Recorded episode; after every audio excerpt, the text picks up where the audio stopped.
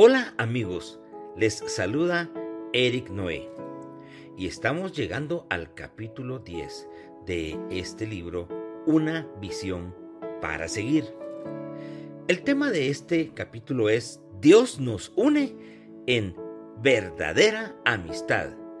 Y este objetivo es tan importante que también lo afiancemos en nuestro corazón, porque Dios quiere enseñarnos lo que verdaderamente significa ser amigos, porque Él quiere ser tu amigo y mi amigo y quiere que nosotros sepamos también ser amigos. Así que, precisamente, el tema para hoy es saber ser amigo y te lo comparto. ¿Cómo puedo ser amigo y tener amigos? ¿Cuántos amigos verdaderos tienes tú? Mucha gente dice, no hay amigos, todos fallan, solo Dios. Pero yo te pregunto, ¿y tú puedes ser un buen amigo para alguien? Así como se critica esto de que no hay amigos verdaderos, ¿qué tanto has tratado tú de hacer falso ese decir siendo tú un amigo verdadero? La Biblia dice, el hombre que tiene amigos debe mostrarse amigo y amigo hay más unido que un hermano. Esto está en Proverbios capítulo 18 y versículo 24. No hay mejor amigo que el que tú puedas ser. Es fácil exigir amigos o criticar que no los hay, pero ¿puedes hacer tú esa diferencia? Entablar una relación de amistad para toda la vida? ¿Lo has deseado? Un buen amigo es como un tesoro, algo que no tiene precio. Difícil de encontrar. Está dispuesto a escuchar la necesidad o petición de su compañero en todo tiempo, por cuanto además de relación hay sentimiento y cuidado. Saber ser amigo es pensar más en el otro que en uno mismo. Como dice también la Biblia, no hay mayor amor que este, que uno de su vida por su hermano. Esto está en Juan capítulo 15 y versículo 13.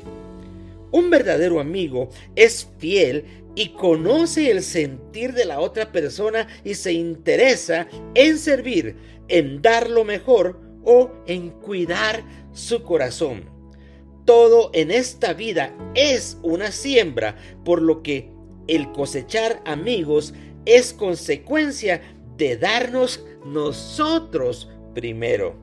En la mayoría de los casos, los buenos amigos se descubren en base a relación, convivencia y sobre todo cuando cedemos en un acercamiento aún cuando nuestros sentidos indiquen que no se puede relacionar uno con esta o aquella persona solo porque sentimos que no me llega, me cae mal u otros pensamientos parecidos que más bien son malicias que no tienen que ver con lo real.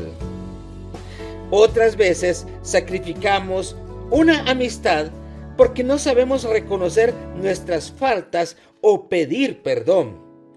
En cuanto dependa de ti, dice la Biblia, debes estar en paz con todos, cuanto más si es alguien que tienes cerca y tú tienes la posibilidad de rehacer aquella relación.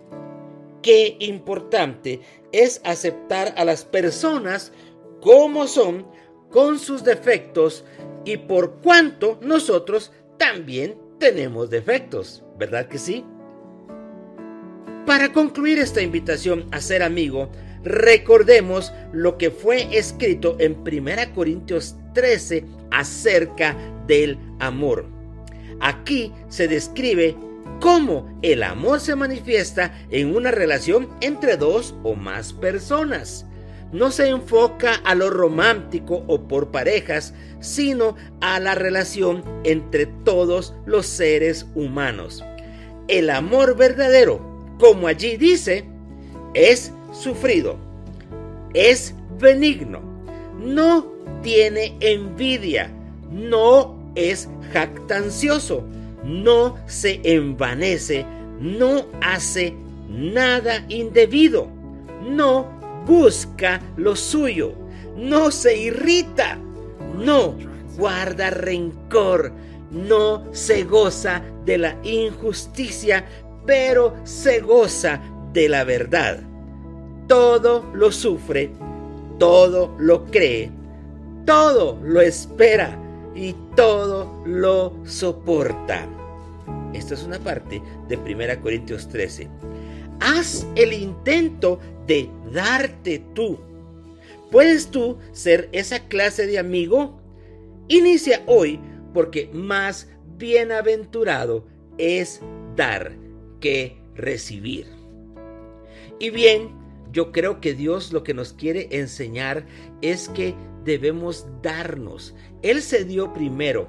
Nosotros lo amamos a Él, dice la Biblia, porque Él nos amó primero. Y así dice también, de tal manera amó Dios al mundo, a todos, que dio a su Hijo unigénito.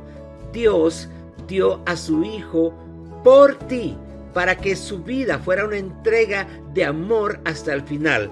Ahora, nosotros debemos al igual que Dios se acercó para hacernos sus amigos, invitarnos a ser sus amigos, a estar cerca de Él, también nosotros debemos aprender a hacer amigos, a dar nuestra amistad.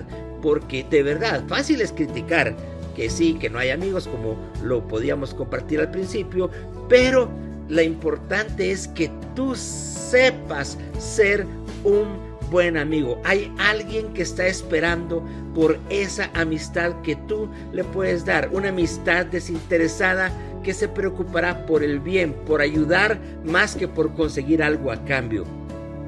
Dios nos está enseñando esto porque Él en la eternidad nos quiere dar un ambiente donde habrá tanta amistad, tanto amor unos por otros. Y además, porque en esta vida lo más importante es poder tener amigos. El que tiene amigos ha ganado un gran tesoro. Y de verdad, este es el tiempo para que tú puedas preguntarte si tienes amigos y si les estás dando esa amistad genuina y sincera.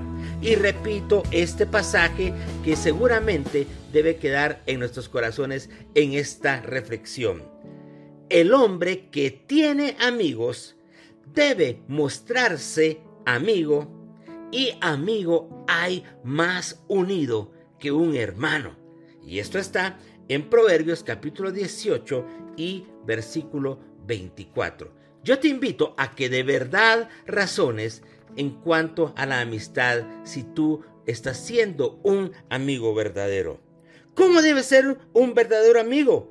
Pues dándose de corazón. Y yo te pregunto, ¿te has mostrado genuinamente amigo con alguien?